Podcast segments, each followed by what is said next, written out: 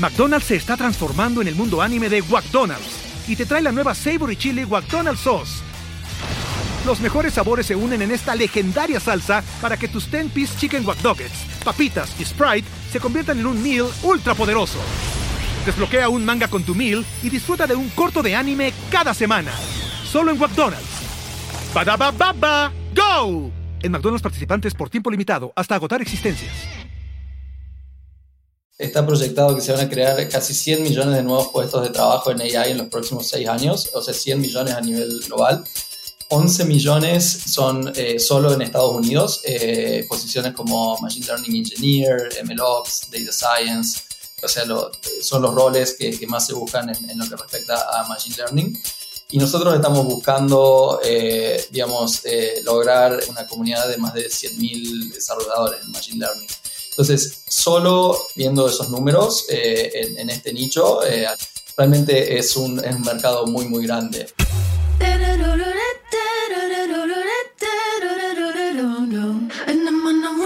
Hola, hola y bienvenidos a un episodio más de True Growth. Yo soy Fernando Trueba y semana a semana descubro la historia de crecimiento de gente extraordinaria que se ha salido del molde para cumplir sus sueños.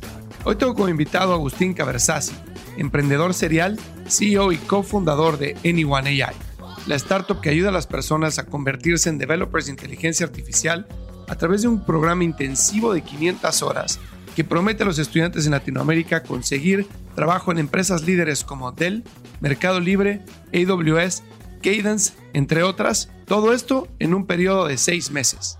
Hay muchas cosas que me encantan de Anyone AI, pero en particular me llama mucho la atención su modelo de negocio ya que no cobra a los estudiantes por tomar su curso. Los estudiantes pagan una vez que han conseguido trabajo.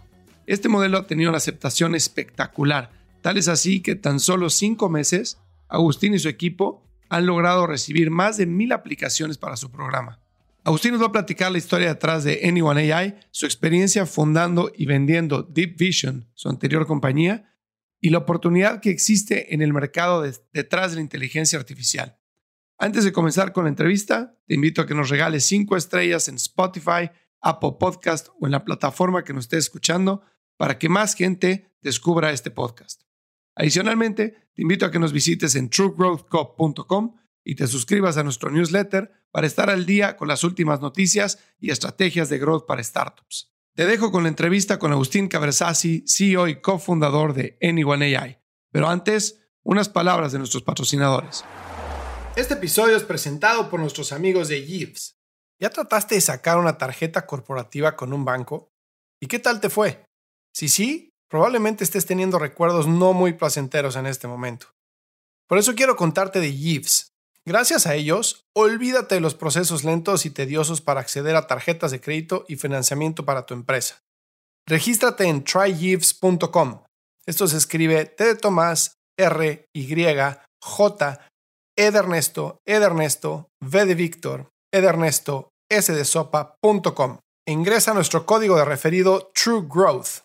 En cuestión de días tendrás tarjetas de crédito físicas y virtuales ilimitadas para todo tu equipo, junto a una plataforma de gestión de gastos que hará despegar a tu negocio, así como también opción a capital de trabajo y créditos de crecimiento.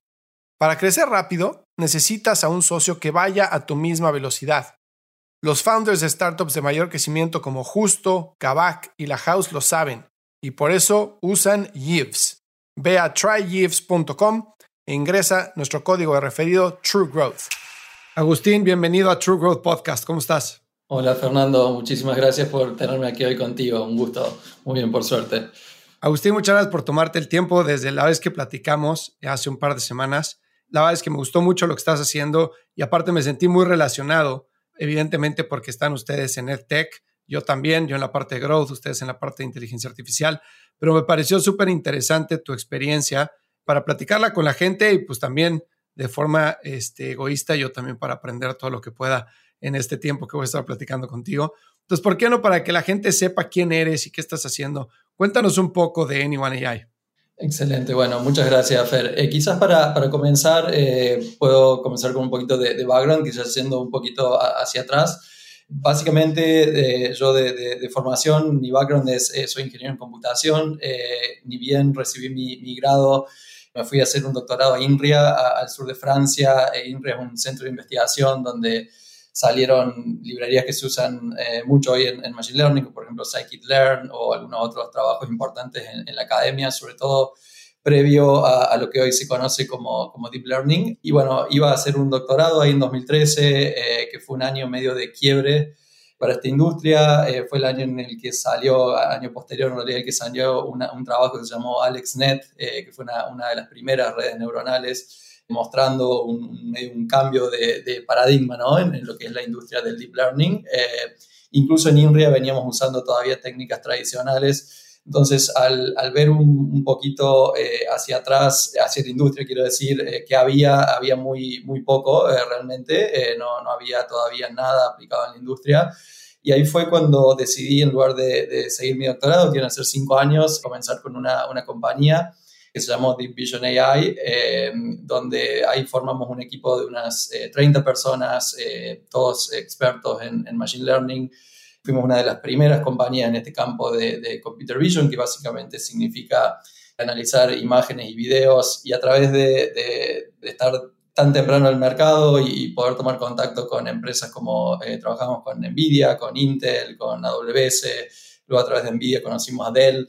Y bueno, a través de ellos llegamos a trabajar con eh, varias compañías, eh, Fortune 500, eh, localmente Mercado Libre, pero luego compañías como Cox Automotive en Estados Unidos, Cadence, Fleet, Walmart y algunas otras. Y bueno, en 2020 hicimos un exit, vendimos la, la, compañía y a partir de esa experiencia es que, que llegamos a, a formar ahora Anyone AI. Básicamente, ¿qué hacemos en, un minuto, digamos, en Anyone? Básicamente lo que hacemos es invertimos en personas, invertimos en, personas de, Latinoamérica para resolver uno de los principales problemas que enfrenta la, industria de AI, que es la escasez de talento. Hoy en día casi toda compañía está intentando eh, armar sus equipos o, quienes no tienen todavía o quienes ya tienen expandir sus equipos de, de data science o machine learning por lo cual hay una necesidad muy grande eh, en el mercado y, bueno, viendo un poco de, nuestra experiencia en Division, de armar equipos donde no, en un momento donde no había eh, talento en, la industria y por el otro lado viendo la, necesidad que tienen estas compañías de, necesitar este, este, talento, es que bueno, decidimos arrancar con Anyone. Como decía, bueno, invertimos en personas, eh, dándole todas las herramientas que creemos necesarias para que puedan eh, básicamente ser exitosas y comenzar su, carrera en el campo del Machine Learning. Y ahorita entramos un poco al detalle de, de Anyone en términos de modelo de negocio que me parece espectacular cuando me lo platicaste, que básicamente ustedes no cobran al usuario, ¿no? Al estudiante, digamos. Ustedes digamos que ponen el valor por delante, ¿no?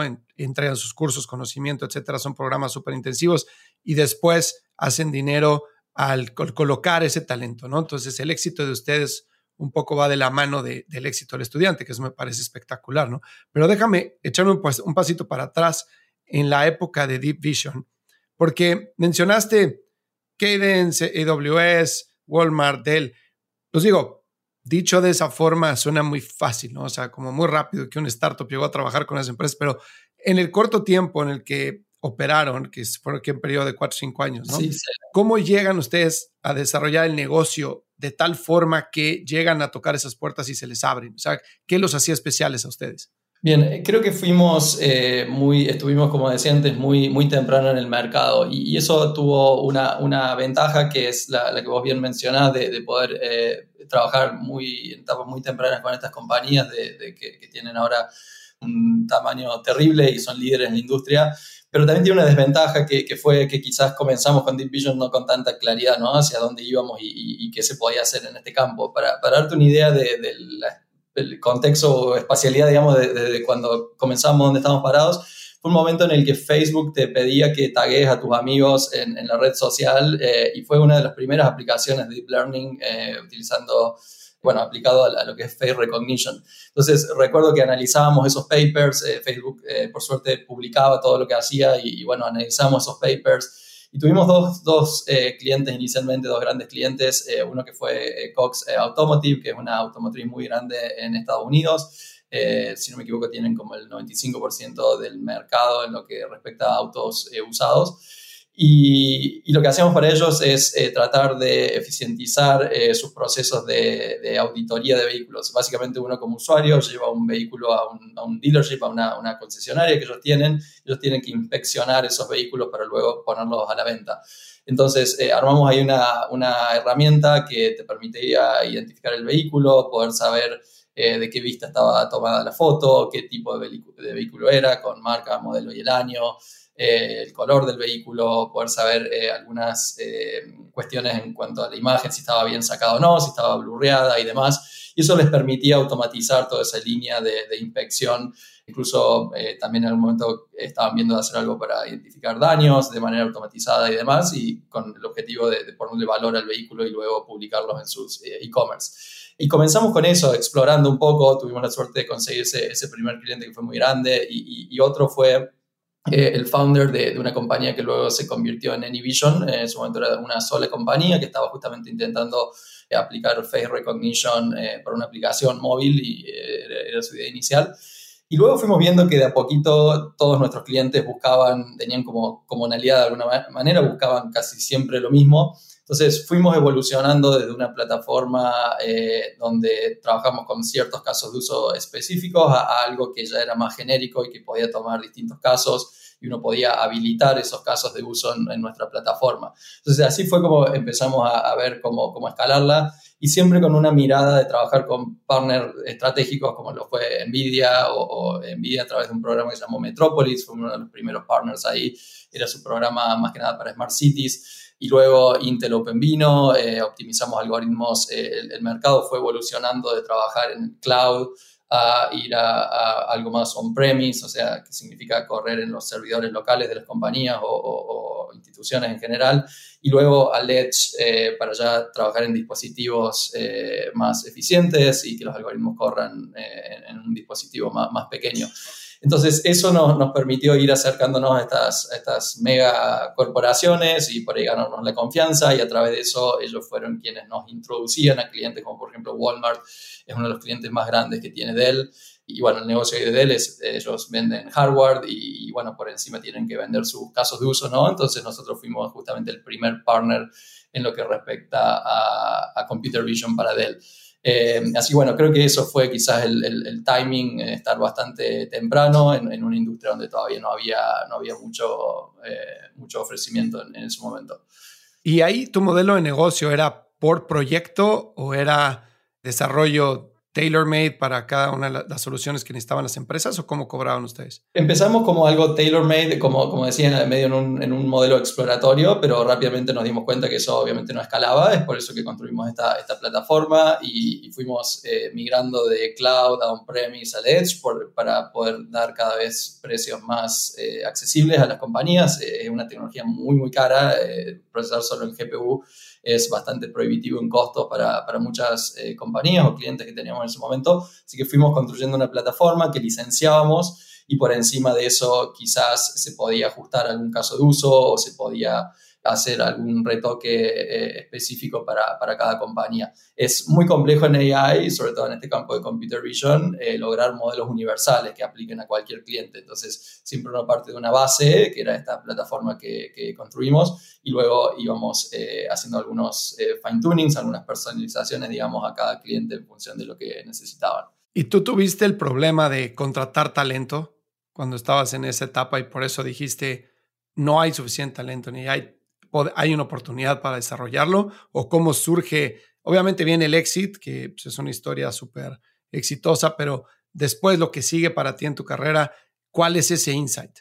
Sí, exactamente. Eh, cuando, así como hablamos con clientes que les hablamos de face recognition y, no sabían de qué le estábamos hablando, lo mismo nos pasaba del otro lado, ¿no? O sea, conseguir gente que desarrolle en este campo eh, no había.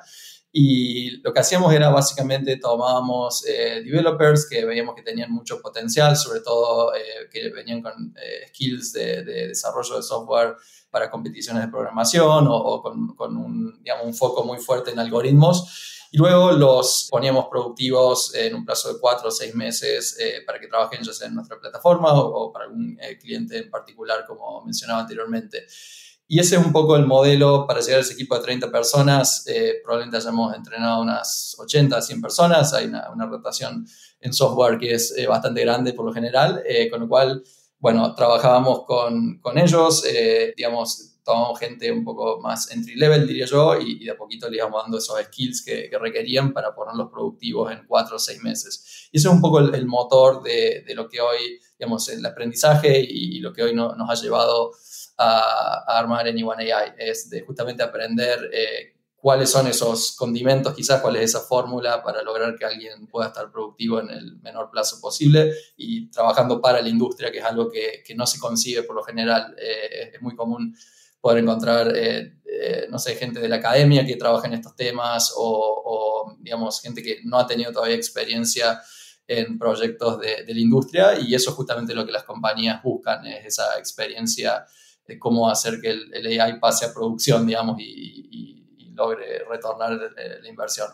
Oye, cuando están platicando sobre este nuevo modelo de negocio, sobre esta nueva idea, ¿no? En ese momento, me imagino que platicaron de cómo cobramos esto. Y me imagino que sobre la mesa estuvo la opción de, oye, pues vamos a cobrarle al estudiante para que pague un fee para inscribirse en nuestros programas. Y al final del día terminaron haciendo todo lo, contrario. ¿no? Platícame un poco de cómo pasan estas, estas conversaciones, qué tanto todo mundo estuvo en consenso en decir, este es el modelo de negocio que tenemos que seguir, cómo fue la experiencia. Sí, eh, creo que en cuanto al modelo de negocio fue, eh, por suerte, bastante claro desde el comienzo. Eh, nosotros queríamos algo que nos permita de alguna manera compartir el riesgo y eso por ahí creo que al, comienzo dijiste de, hablar algo de aprendizaje y de, qué, hace por ahí que, algún proyecto sea exitoso. Y yo creo que el principal componente es que los objetivos estén alineados. Y, algo que a mí me encanta del modelo de Anyone es que, y, que lo, traen otras, eh, lo traemos de, otras compañías, ¿no? que lo, han hecho en otros mercados ya, es solo que no, nadie lo ha hecho todavía para el campo de AI específico. Y lo traemos porque es un modelo que permite alinear el objetivo tanto de los eh, fellows, le llamamos nosotros a las personas que, admitimos a, nuestro programa, eh, o sea, los, developers, como también de nosotros como compañía. Básicamente lo, que nos permite es que una persona se, o sea, tenemos un modelo de selección eh, bastante exigente, es, bastante selectivo, hoy en día tenemos una tasa de aceptación de menos del 2%, ahí después si quieres te, te comento un poquito de, de las métricas, y es muy importante para nosotros elegir realmente aquellas personas que tienen el potencial. O sea, tenemos cupos limitados, cada cohorte son de 40 personas y es muy importante elegir aquellas personas que realmente tienen el potencial y que creemos de experiencias previas, de, como decía antes, de Vision y, demás, de, trabajar tanto en esta industria, de, saber lo que necesitan para, para, que les vaya bien trabajando luego eh, en la industria. Entonces, hacemos un proceso de selección eh, bastante riguroso, eh, admitimos 40 personas, y luego les damos todas las herramientas que creemos eh, que necesitan para que luego les vaya bien y consigan eh, un trabajo en, AI.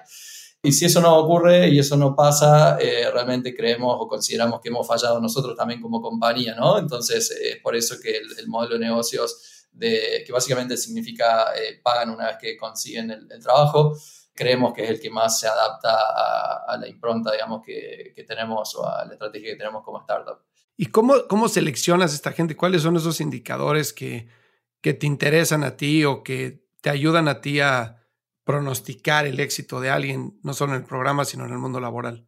Sí, eh, tenemos como cuatro o cinco aspectos ahí que, evaluamos. Eh, el primero eh, tiene que ver con su background, sobre todo saber qué, educación tienen, que, que no es excluyente, por supuesto, pero, pero sí saber de qué background vienen.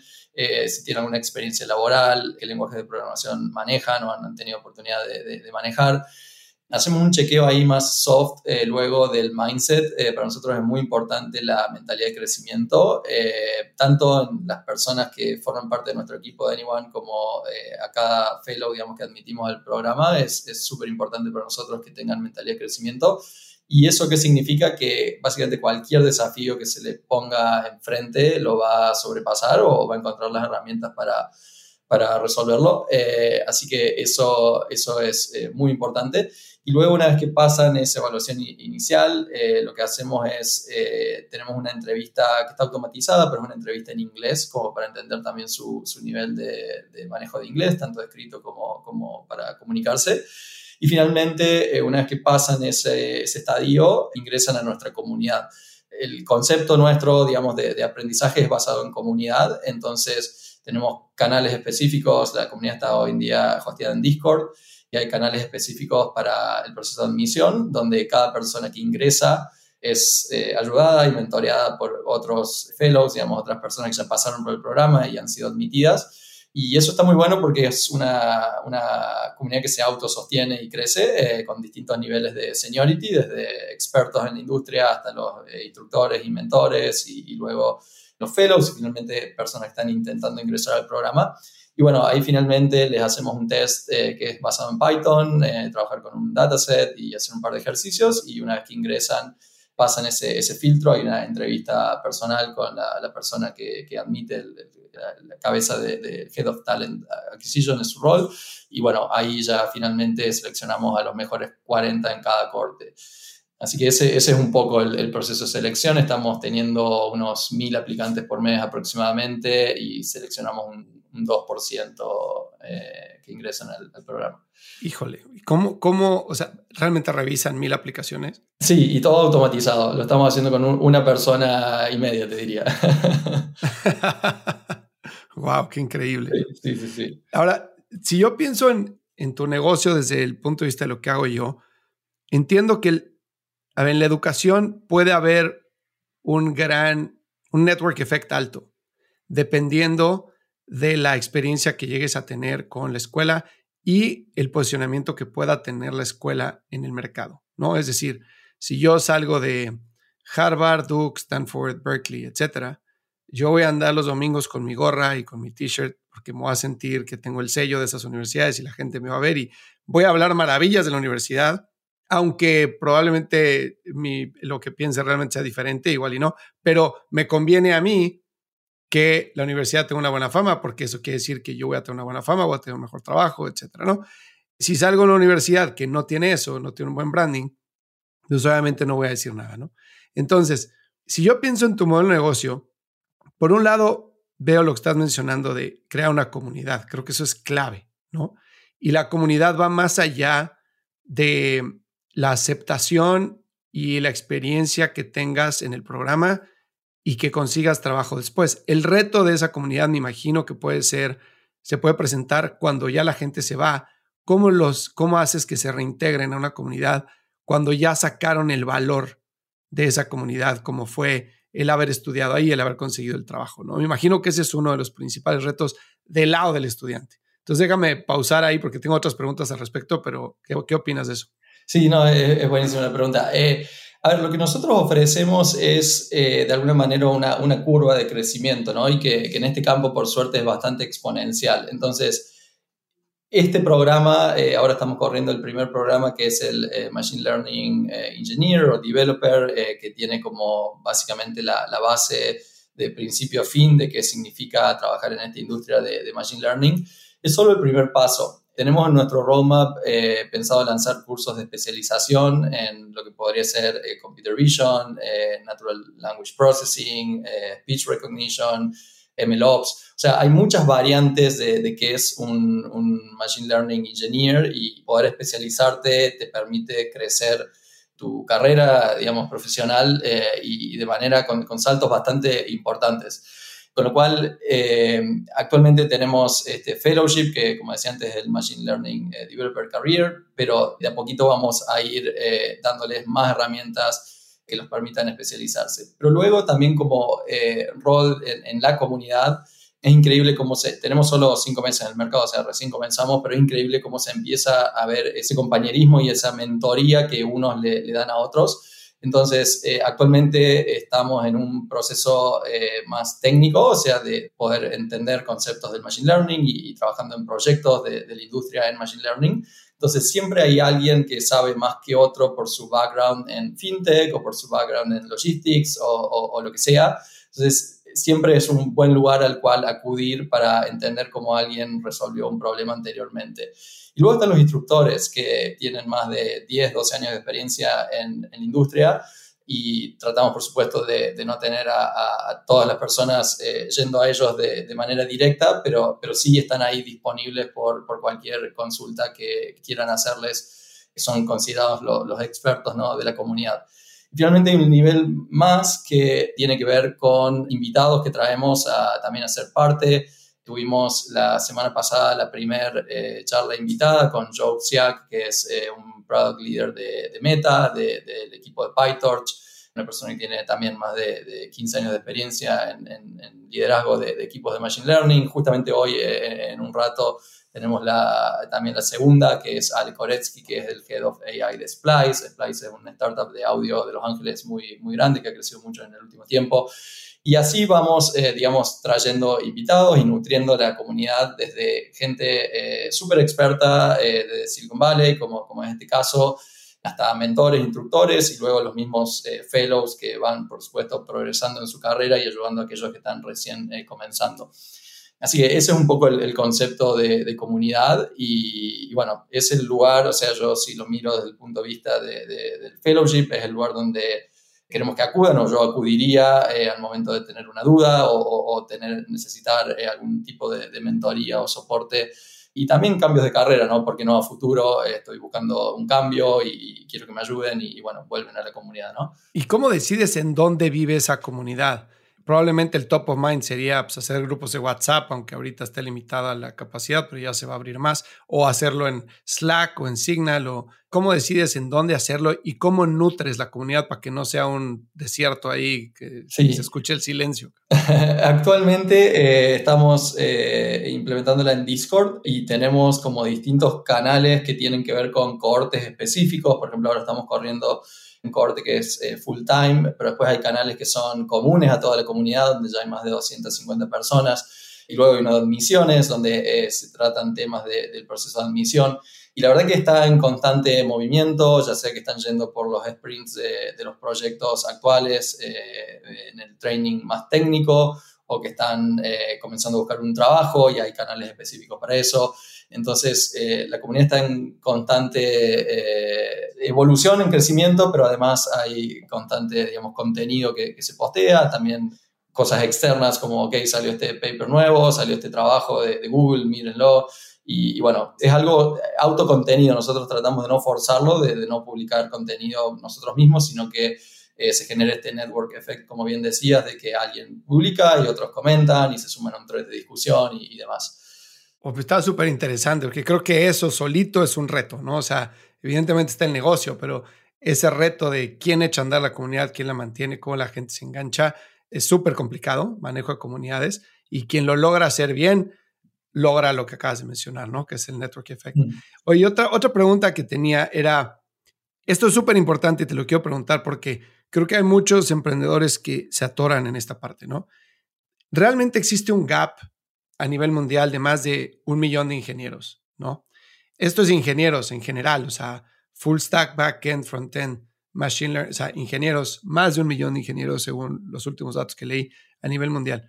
Entonces, cuando tú piensas en este negocio, decides enfocarte en un nicho, entre comillas, que es Machine Learning AI, ¿no? ¿Por qué ese nicho, que es una apuesta, digamos, pronta pero a futuro, contra querer atacar el gap de un millón, porque también hay muchísima gente que quiere aprender Python, aprender Node.js, lo que sea, para poder desarrollar otro tipo de aplicaciones. Entonces, ¿por qué enfocarte en AI y no ir por un pastel más grande? Sí, eh, creo que los números son bastante más grandes. Eh, de hecho, ahí eh, está proyectado que se van a crear casi 100 millones de nuevos puestos de trabajo en AI en los próximos seis años, o sea, 100 millones a nivel global.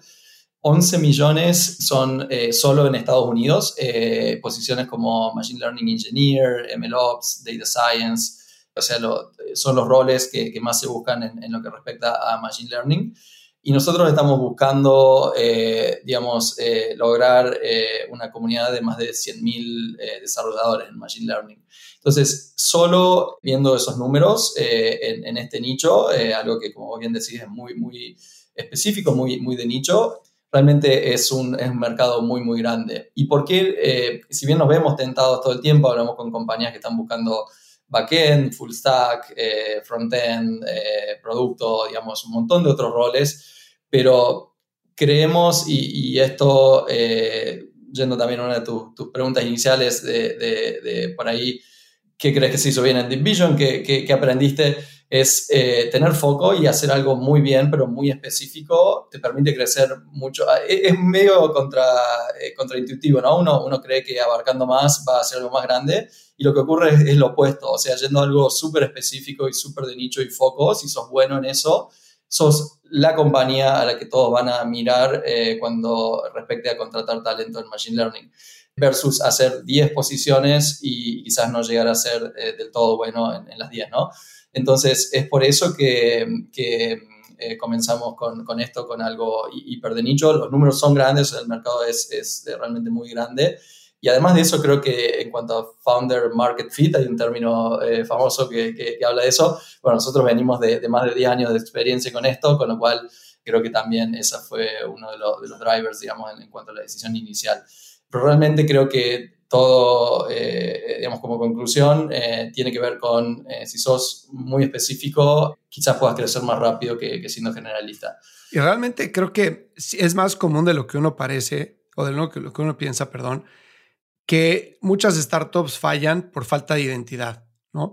Y esa falta de identidad, por más que suene un término filosófico, no lo es. O sea, cuando quieres ser algo para todos, no puedes ser exitoso, pero cuando eres todo para alguien, ahí es cuando sí logras ser exitoso, ¿no? Entonces, como dices tú, yo vengo de AI, conozco el mercado, tuve el pain point porque tenía que contratar a gente, entiendo que aparte de una proyección de crecimiento de trabajo, me voy a enfocar ahí, es lo que sé, es lo que conozco, en vez de tratar de comerme un pastel más grande que probablemente me devore a mí, ¿no? Y que aparte la competencia incrementa, etcétera. Pero hay mucha gente que hay veces que se, se va, se deslumbra, digamos que con el pastel más grande y siente que el entrar a un nicho probablemente se le va a acabar. Entonces, siempre y cuando ese nicho te permite expandirte y puedas crecer hacia otros, hacia otros lados, creo que es una buena decisión, ¿no? 100%. Siempre viene sin un competidor más específico que uno, haciendo las cosas mejor o con más recursos en, esa cosa muy específica y, es muy difícil competir eh, cuando uno tiene 10 frentes abiertos. Completamente de acuerdo. McDonald's se está transformando en el mundo anime de McDonald's y te trae la nueva Savory Chili McDonald's Sauce los mejores sabores se unen en esta legendaria salsa para que tus 10-piece chicken wack papitas y Sprite se conviertan en un meal ultra poderoso. Desbloquea un manga con tu meal y disfruta de un corto de anime cada semana. Solo en McDonald's. baba ¡Go! En McDonald's participantes por tiempo limitado hasta agotar existencias. Otra pregunta, perdón, del modelo de negocio, pero algo que me llamó mucho la atención cuando platicamos fue que pues, ustedes, y me, acuerdo que dijiste, somos también o jugamos como de headhunters, ¿no? Porque al final del día, este, tú vas a cobrar cuando tus alumnos consiguen trabajo. Y en tu modelo de negocio tú cobras un porcentaje al alumno, un porcentaje a la empresa, ¿no? Que lo contrata.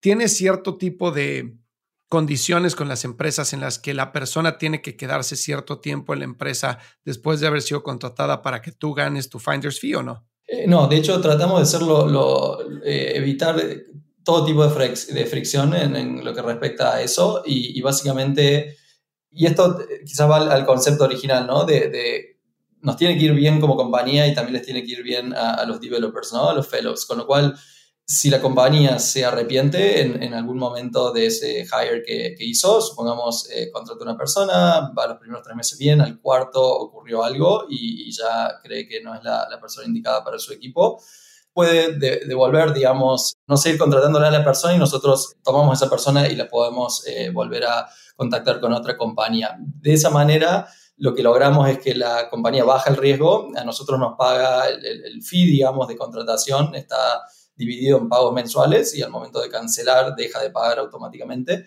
Con lo cual, eh, eso permite bajar el riesgo del lado de la compañía en cuanto a la contratación y nos permite a nosotros también enfocarnos justamente en lo que decía al comienzo, en, ser exitosos, ¿no? O sea, que realmente esa, esa persona sea muy buena y sea funcional a la compañía y no, no pagar por algo que luego se tiene que dar de baja ha, hecho ha dado un paso en falso.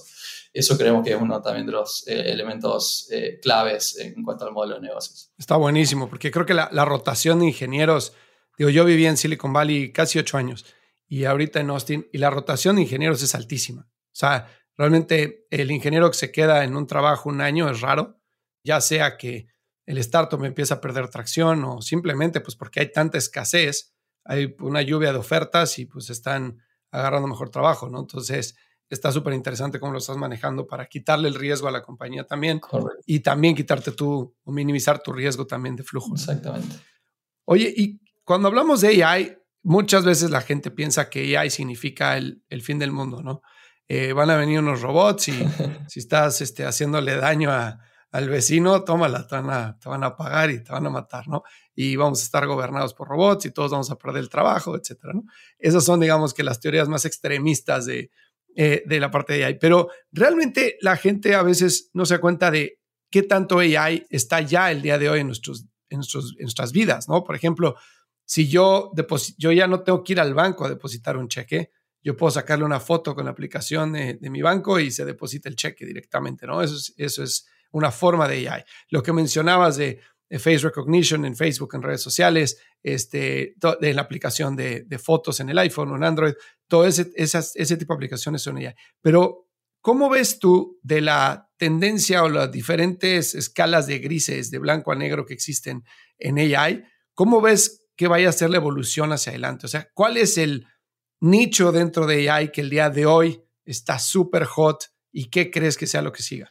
Sí, creo que, a ver, como bien eh, decís, eh, de hecho hay, un, hay, un, meme que justo esta semana compartí en, dentro de la, comunidad de Anyone que dice, eh, las personas que, que, no conocen qué, qué, significa o que piensan que es ciencia eh, ficción, creen que el AI va a destruir el mundo. Y, y después hay una, la foto que sigue es un, developer clasificando una foto de un gato y diciendo que es un perro.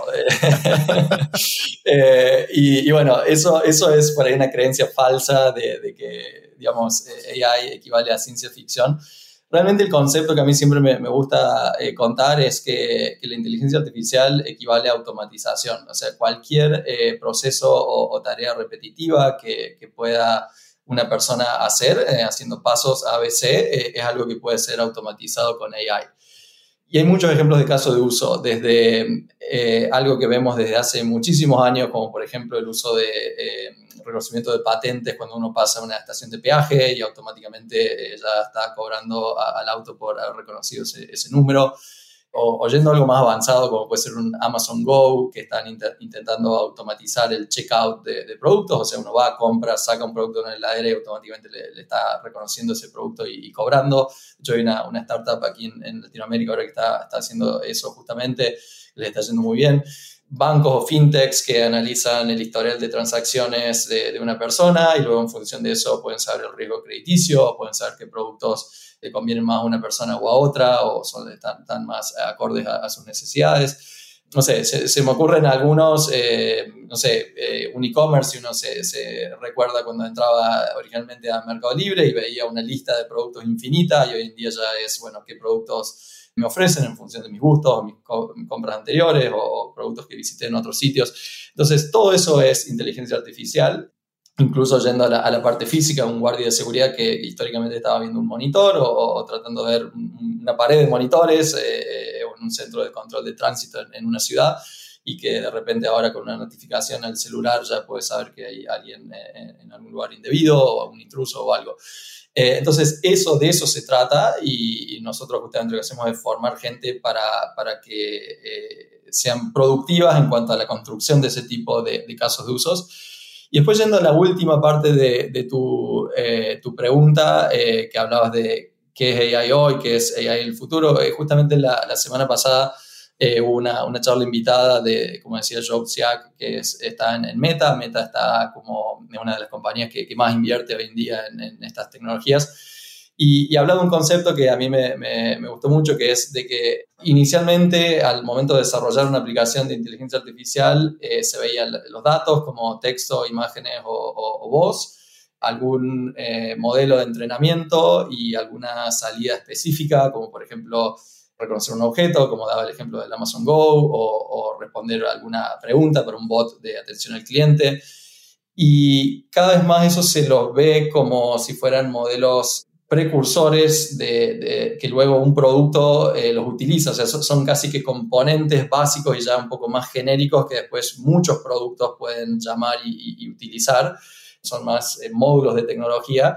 Pero incluso lo que se viene o a lo que están apuntando en general, eh, más en el campo de, la investigación, es a crear modelos más universales y que pueden trabajar en tareas quizás más complejas, o sea, predicción de, cosas más complejas, como eh, memorizar, eh, resumir, explicar, generar contenido nuevo eh, a partir de, ver experiencias previas, pero, pero medio como yendo a la parte más del razonamiento, digamos. Eso hoy en día está muy verde todavía, o sea, de nuevo, la, inteligencia artificial o en eh, especialmente el machine learning es, es, bueno para ejecutar cierto tipo de tareas que son repetitivas, pero son bien acotadas, pero hay una creencia general de que puede razonar o que, que como vos decías al comienzo, va a venir y nos va, eh, no, nos va a matar, eh, por decirlo de algún modo, y, bueno, no, o sea, está, no, no, es así, hay, hay una una tendencia a querer ir al razonamiento o a ejecutar tareas más eh,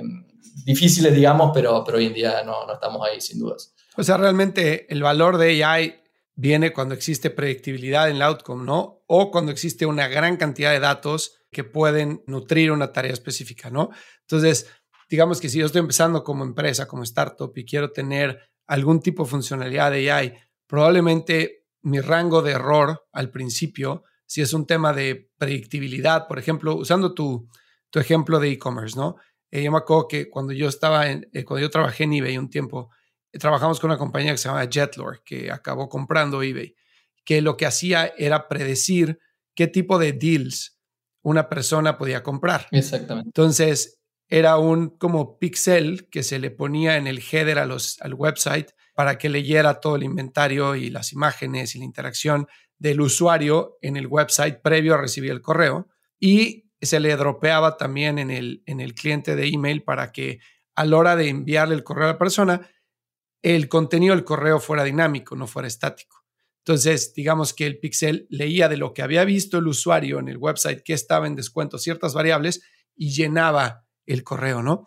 Y al principio cuando lo implementamos, la incrementalidad de los deals fue muy baja. O sea, y incluso hubo mucho un incremento alto en el unsubscribe, porque había gente que, pues, por ejemplo, si yo había comprado en, en eBay unos tenis, un monitor, un iPhone y un muñeco de Star Wars, pero una vez me metí a buscar un cable USB y el siguiente mail que recibía de deals eran puros cables USB. Yo decía, pues estos cuates no tienen ni idea de lo que me gusta a mí porque tengo seis, siete compras previas y una vez busqué un cable, ¿no? Entonces el factor de recencia y categoría estaba demasiado alto en la ecuación, ¿no? Entonces, obviamente trabajamos con el equipo y todo para, para ir moviendo los parámetros y al final del día a más volumen de data, más navegación, este, más variables, etcétera, pues se fue perfeccionando a, tal grado que fue el, email que más vendió, ¿no? De toda la compañía y terminaron comprando la compañía.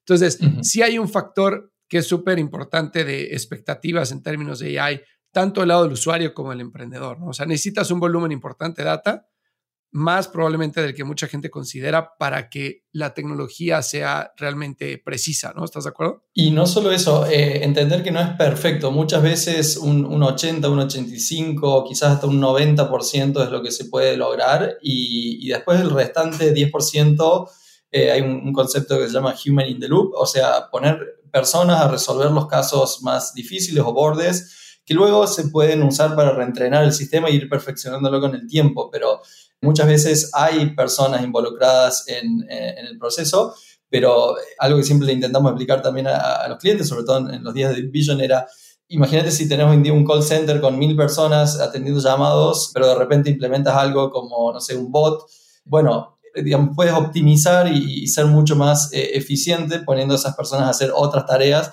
y no tener que, digamos, eh, enfocarse solo en ese 20 y poder crecer el negocio, ¿no? En lugar de pensar en que va a ser perfecto y, que se puede optimizar al, 100%. Eso, eso no ocurre, es muy difícil que ocurra en general. Completamente de acuerdo. Ahora, ¿quiénes son para ti? Mencionaste Facebook como una de las empresas que más invierten en AI, pero ¿quiénes son para ti las empresas que están mejor posicionadas para en 10 años estar hasta adelante de todo el movimiento de AI? Creo que eh, Meta sin dudas están ahora recién comenzando con, este concepto nuevo del metaverso, que es un poco ambiguo todavía, pero, pero eso va a ser una, va, es como un ecosistema que habilita a un montón de aplicaciones que tienen que ver en general con, con el AI, o sea, cómo crear un mundo virtual y eso implica un montón de aplicaciones que, que tienen que ver con el manejo de video, de voz, de texto y demás, con lo cual eso es algo que se va a ir muy grande y creo que en general ellos tienen uno de los mejores equipos eh, a, nivel global, sobre todo en lo que es computer vision. Y, luego está el, a ver, por lo general son las grandes compañías, ¿no? Meta, eh, luego una Nvidia, en lo que es hardware eh, está súper bien, Intel viene quizá un poco atrás, pero, pero también invirtiendo muchísimo en, hacer que, que, estos algoritmos corran en una CPU común y ya lo vienen logrando, pero cada vez con más optimizaciones. Eh, a menor costo. Y después quizás un, no sé, un Google que tiene su MetaMind, que es su unidad de, research, así como Facebook tiene Fair y alguna otra unidad. Bueno, son las compañías que por lo general eh, hacen el, push ¿no? de, de, la industria. Eh, hay algunas otras como OpenAI y, y, sin duda las comunidades también open source como es un PyTorch, que son alianzas de todas estas compañías que soportan ciertas tecnologías. Pero sí, a ver, son mega compañías que, que tienen su, su, negocio por otro lado y que para, de nuevo, yendo al concepto de automatización, para, para mejorar esos niveles de automatización y poder crecer sus negocios, eh, acuden a, a, la implementación de Machine Learning. Sacando ese, ese gran grupo de compañías, yo creo que, y, una tendencia que, que, venimos viendo es toda compañía, en, en, incluso en Latinoamérica y startups, eh, están armando sus equipos de, de Machine Learning. Eh, nosotros creemos que, que, cualquier desarrollador de software que no sepa data science o machine learning en los próximos 5 o 10 años, veo que quizás vaya a quedar obsoleto, ¿no? Eh, así que como que hay una tendencia muy fuerte a que, a que todo sea datos. Oye, tus programas ahorita están enfocados hacia, o sea, me quedé pensando en lo último que dijiste de todo desarrollo de software que no conozca data science o machine learning va a quedar obsoleto tus programas están enfocados o tu criterio de aceptación está enfocado a gente que tiene previa experiencia como desarrollador o por ejemplo yo, Fernando Trueba, estudié ingeniería industrial y finanzas, hice una maestría, no tengo, o sea, sé HTML este, y a duras penas y me quiero meter mañana a aprender AI. ¿Puedo entrar contigo o, o definitivamente no?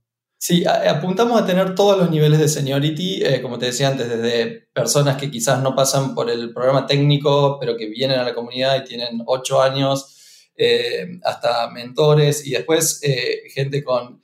Aplica el programa hoy en día mucha gente con mucha experiencia en Python y un poco eso es a lo que apuntamos porque es la, base del Machine Learning. Entonces tenemos mucha gente con quizás 3, 4 o 6 años de experiencia en Python y que le falta dar un saltito para, para lograr esa experiencia en el Machine Learning.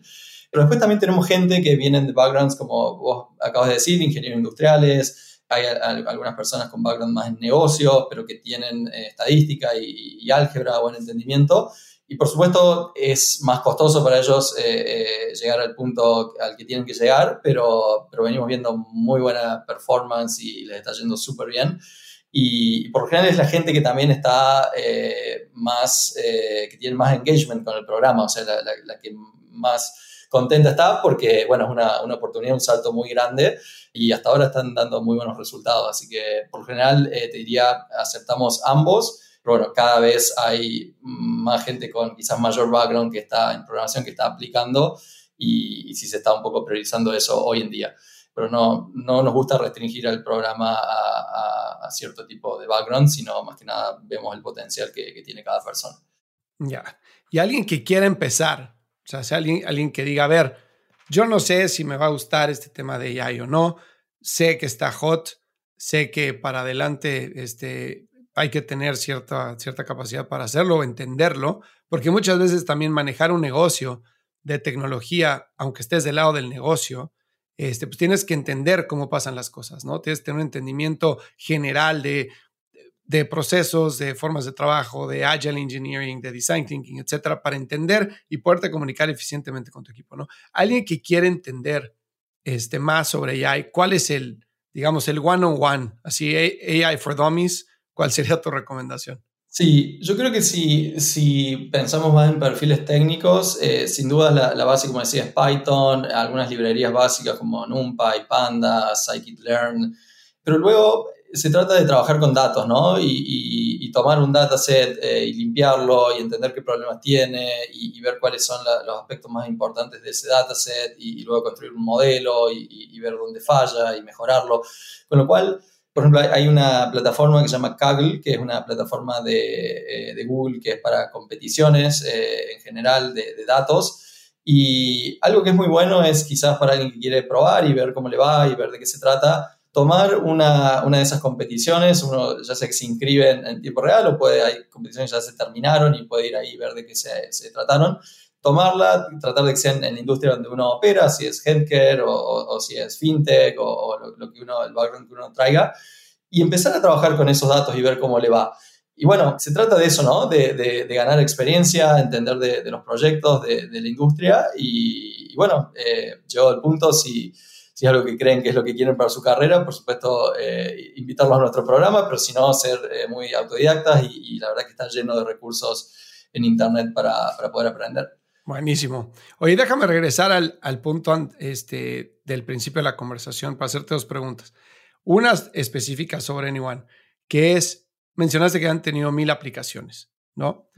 Yo entiendo que el curso ante el usuario es gratis, ¿no? Porque pues, no cuesta nada inscribirse y, si te seleccionan, pues obviamente estás dentro del 2% y feliz de la vida y, pues pagarás cuando consigas trabajo. Y eso en sí facilita la adquisición ¿no? de aplicaciones, digamos, el número de aplicaciones. Sin embargo, si ves para atrás, ¿qué dirías que fue para ustedes el, el, éxito? O sea, ¿por qué ¿cómo lograron tener un número tan elevado de aplicaciones en tan poco tiempo de haber operado la empresa? Sí, yo creo que la, la proporción de valores es muy buena en, general y, no lo digo solo por, por Anyone, sino por lo general este, este tipo de compañías que ofrecen estos programas, en, ya sea en full stack, backend o otro tipo de, de, rubros. Es muy buena porque es compartido. Eh, por supuesto, a ver, hay, hay, dos cosas que un usuario te puede dar, que es eh, dinero o, tiempo, ¿no? Y, en este caso, el, el, commit de ese usuario es su tiempo. Y, y no es poco. En, en, el caso de las personas que ingresan a nuestro programa, son ocho horas al día, o sea, es un commit muy grande de, parte de ellos también. Con lo cual, eh, creo que, bueno, eh, esto que hablábamos al comienzo de que tiene que estar alineado el éxito tanto de ellos como del nuestro, y al momento de conseguir un trabajo, ahí eh, nosotros cobramos, creo que quizás es muy bueno en el sentido de que no, no requiere un desembolso inicial de dinero, ¿no? Y, y de nuevo, es, es a riesgo. Así que creo que esa eh, quizás es la clave. Y, por otra parte, el mercado en el que estamos, el, el, segmento de, de, inteligencia artificial, es algo que se necesita tanto, hay, hay, hay tanta, eh, con solo ponerse a, buscando un poco en internet y viendo qué están buscando las compañías y qué contratan, hay tanta necesidad y se habla tanto de que es la, la carrera del futuro, como decía antes eh, yo, yo, personalmente, o lo que creemos en Anyone es que cualquier software, software developer va, va, a tener que saber datos en los próximos años. Entonces creo que lo, hace muy atractivo como, como, propuesta. Así que e, eso quizás eh, creo que sean los factores. Y, no diría, a ver, eh, tenemos muy poquitos meses todavía en el mercado, ¿no? Lanzamos en enero, con lo cual vamos a mil aplicantes por mes, eh, viene creciendo muy bien, pero todavía estamos en una etapa muy, muy inicial. Por supuesto que creemos que va a crecer, pero, pero también vamos a ir ajustando nuestro modelo a medida que avancemos como, como todo startup. Pero sabes que me encanta tu respuesta, que, que no fue es que metimos tanto dinero en Facebook, es que metimos tanto dinero en Google, es que hicimos X landing pages. O sea, contestaste muy sencillo lo que mucha gente no hace bien, que es entender al usuario y saber cuáles son sus motivaciones, sus miedos y sus posibles rewards, ¿no? ¿Qué es lo que quiere lograr? Y al lograr entender eso, tú puedes entonces articular una propuesta de valor de forma muy clara. Y muchas veces en los cursos que damos nosotros de growth, hay gente que se desespera porque ahí empieza todo. Entonces, no, es que yo me, metí a un curso de growth, no de marketing. Yo, sí, pero para poder crecer, tú tienes que entender a tu usuario. Y si no pasas suficiente tiempo entendiendo al usuario, qué es lo que lo mueve, qué es lo que le da miedo, qué es lo que lo activa, no le puedes hablar de forma eficiente. Entonces tú puedes tener 70, 80, 100 campañas de Facebook y de Google, lo que quieras, y vas a estar tirando balazos en la oscuridad si no entiendes bien qué es lo que le tienes que decir. Entonces todo empieza por ahí, ¿no? Exactamente. Y algo que, que, hemos hecho muy, muy rápido y que valoran mucho los fellows que están en el programa es reaccionar rápido al cambio. Eh, todos los viernes tenemos una sesión de feedback eh, donde no solo es en vivo, donde las 40 personas eh, opinan y está un poco estructurado, pero digo, tienen la posibilidad de hablar, sino además tienen una encuesta de feedback donde también vemos el Net Promoter Score y cómo les está yendo qué opinan del programa y de la calidad y demás. Y hemos estado ajustando, o sea, vamos solo dos meses, de, tres meses de programa actualmente, y, ya hemos estado ajustando muchas cosas que, hicimos mal desde el comienzo, en, solo tres meses. Con lo cual, eso es algo que no solo entender al usuario, como vos eh, muy bien decís, sino poder adaptarse rápido al cambio y, darles lo que necesitan, ¿no? En definitiva, lo, importante, ellos son el producto y lo que importa es que ellos salgan de nuestro programa siendo eh, expertos o, teniendo las herramientas necesarias para ser exitosos en, este campo. Así que eso, eso creo que es algo, un factor muy, muy importante. Y a ver, una pregunta un poco, no controversial, pero difícil de responder porque es, de lo que llevan ahora, que llevan cinco meses, pero pues digo, mil aplicaciones al mes, es, ya quisieran muchos startups por decir eso, ¿no? ¿Qué tanto crees que se debe esa aceptación inicial a lo bien que han hecho las cosas ustedes contra suerte o buen timing o simple y sencillamente que es una necesidad que no está atendida? Creo que la, la, suerte te tiene que encontrar trabajando, ¿no? O sea, hay un dicho famoso que es, eh, a ver, yo creo que, que uno de los factores, eh, no, no, sé llamarlo éxito, como te digo, estamos todavía en, una etapa muy temprana, o sea, creemos que está yendo súper bien, eh, ha superado las expectativas de lo que habíamos planteado inicialmente, sin duda, pero, pero digamos, estamos todavía en el momento cero. Pero creo que es importante entender que para llegar a un punto y realmente considerar eh, éxito a, cualquiera sea la, la, cosa que uno está intentando construir, es importante eh, fallar y fallar rápido. Y de eso quizás se trata la, suerte, ¿no? O sea, digo, eh, es fácil decir que alguien tiene suerte cuando, cuando diario el lunes, cuando, cuando ve que alguien construyó algo grande, pero digo, en el, en el día a día es, es realmente muchísimo trabajo.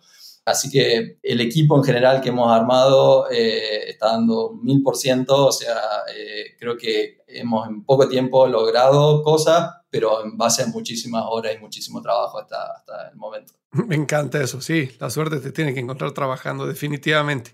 Nadie tiene suerte sentado en el sofá este, a ver si algo le llega. Oye, Agus, pues muchísimas gracias. ¿Hay algo más que te gustaría agregar o qué te gustaría que se llevara la gente? No, creo que ha estado muy, muy bien. Eh, nada más agradecerte por, por el tiempo. Eh, algo que me gustaría quizás eh, recalcar eh, es eh, lo, bueno de este, de este espacio, de, este podcast. Algo que a mí me encanta es todos los días tratar de, aprender algo, ya sea escuchando un audiolibro o escuchando un podcast o leyendo alguna nota. Y, bueno, felicitarte nada más por la, la iniciativa espero que, continúe porque realmente es un muy buen espacio para aprender de, otros founders y startups y, ejecutivos en general que por general vienen al programa para entender cómo, cómo están construyendo eh, acá en Latinoamérica. Pues muchísimas gracias por esas palabras y dinos dónde te puede encontrar la gente o dónde puedes seguir a Anyone AI. Bien, estamos, eh, bueno, eh, la web es anyoneai.com y luego tenemos eh, nuestro Instagram donde está bastante activo y publicamos semanalmente casi todo lo, último. Y luego en LinkedIn, quizás para quien, quien está en la, red también, la, parte por ahí un poco más corporativa. Así que esos son los lugares. Buenísimo, Pues muchísimas gracias por el tiempo. Me encantó platicar contigo y muchas felicidades por lo que han logrado hasta ahora. Bueno, muchas gracias, Fer. Eh, éxitos. Gracias por la invitación. Este episodio es presentado por nuestros amigos de Gives.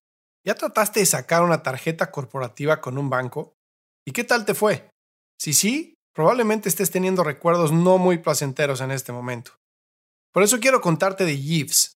Gracias a ellos, olvídate de los procesos lentos y tediosos para acceder a tarjetas de crédito y financiamiento para tu empresa. Regístrate en trygives.com esto se escribe T de Tomás, R, Y, J, E de Ernesto, E Ernesto, V de Víctor, Ernesto, S de sopa.com. ingresa nuestro código de referido True Growth. En cuestión de días tendrás tarjetas de crédito físicas y virtuales ilimitadas para todo tu equipo, junto a una plataforma de gestión de gastos que hará despegar a tu negocio, así como también opción a capital de trabajo y créditos de crecimiento. Para crecer rápido, necesitas a un socio que vaya a tu misma velocidad. Los founders de startups de mayor crecimiento como Justo, Kavak y La House lo saben, y por eso usan Yves. Ve a tryyves.com e ingresa nuestro código de referido True Growth. Si encontraste valor en este episodio, cuéntale a alguien. Y si no, también cuéntale a alguien. La mejor forma de ayudarnos es compartiendo tu opinión. Síguenos en Instagram, arroba truegrowthco o envíanos un correo a hola arroba truegrowthco.com. Leemos todos los mensajes y nos encanta estar en contacto contigo. Califícanos con 5 estrellas en iTunes o donde sea que nos estés escuchando para que podamos seguir creciendo y tengamos más invitados para ti. Menciónanos en Instagram y comenta lo que más te gustó de este episodio. Puedes encontrar las notas y referencias mencionadas en este episodio en truegrowthco.com diagonal podcast. Muchas gracias por escucharnos. Yo soy Fernando Trueba y te espero en el siguiente episodio de True Growth Podcast. Mientras tanto, sigue creciendo.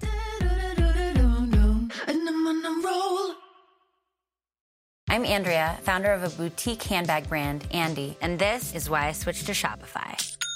I tried three other platforms prior to Shopify, and I remember my breaking point was when I would try to make one little change and my entire site would go down. With the drag and drop theme editor, we don't need to hire a developer to do any coding. Each theme is automatically optimized on mobile. It's incredible. Get a $1 per month trial period at shopify.com slash listen. Go to shopify.com slash listen to take your business to the next level today. Without the ones like you, who work tirelessly to keep things running, everything would suddenly stop. Hospitals, factories, schools, and power plants, they all depend on you. No matter the weather, emergency, or time of day, you're the ones who get it done. At Granger, we're here for you with professional grade industrial supplies. Count on real time product availability and fast delivery. Call clickgranger.com or just stop by. Granger for the ones who get it done.